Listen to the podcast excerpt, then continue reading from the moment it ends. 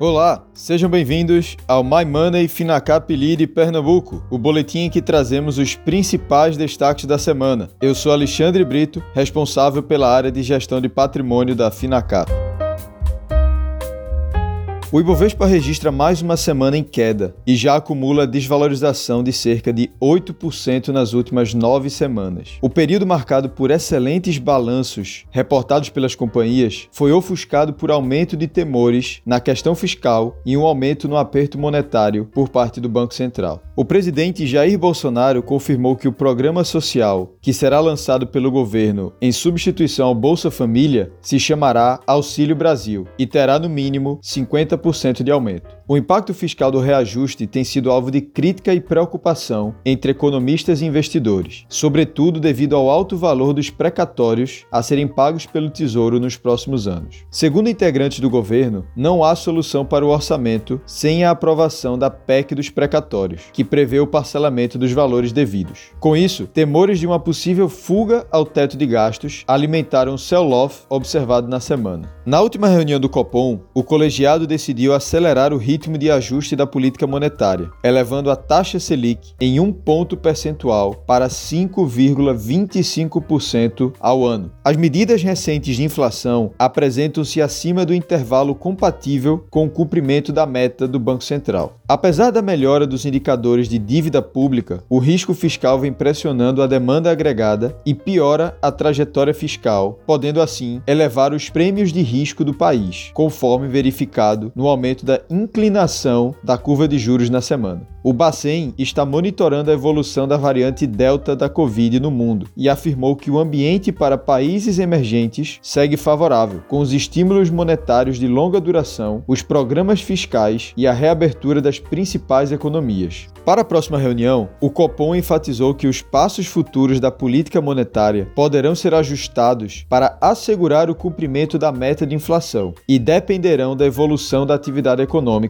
do balanço de riscos e das projeções e expectativas de inflação para o horizonte relevante da política monetária. Tal posicionamento fez com que o mercado interpretasse como uma sinalização ao aperto no ciclo monetário, esperando então uma nova alta na mesma magnitude para a próxima reunião. Na contramão do mercado brasileiro, o índice acionário americano, o S&P 500, registrou mais uma semana com renovação de máximas históricas, na região dos 4.400 pontos. A título de comparação, antes da pandemia, em março de 2020, o índice negociava na faixa dos 3.300 pontos. O forte rally é alimentado pelos resultados das companhias americanas, com a maioria dos números saindo acima do consenso projetado pelos analistas. De acordo com dados do Credit Suisse, das empresas listadas em Nova York, que divulgaram seus resultados no segundo trimestre, 86% reportaram lucros acima das estimativas de consenso. Em relação às empresas, em meio à valorização do petróleo e ao aumento das vendas, a Petrobras fechou o segundo trimestre com um lucro líquido de 42,8 bilhões de reais, revertendo o prejuízo de 2,7 bilhões de reais registrado em igual período do ano passado. Próxima de atingir a sua meta de redução da dívida bruta para 60 bilhões de dólares e assim destravar a nova fórmula de distribuição de dividendos, a companhia anunciou que antecipará o pagamento de 31,6 bilhões de reais aos acionistas relativos ao exercício de 2021. O valor em dólares é quase o triplo da média de dividendos pagos nos últimos três anos. A forte demanda por aço no país, que deve registrar seu melhor ano desde 2013, levou a Gerdau a reportar mais um excelente resultado. A companhia apresentou lucro líquido de 3,9 bilhões de reais no segundo trimestre. O valor foi mais de mil por cento superior ao que obteve em igual período de 2020. No semestre, o lucro somou 6,4 bilhões, alta também de mais de mil por cento. Conforme as demonstrações financeiras e operacionais, a produção do trimestre foi de 3,4 milhões de toneladas de aço bruto, aumento de 42% ante o mesmo período de 2020. No semestre, a alta foi de 17%,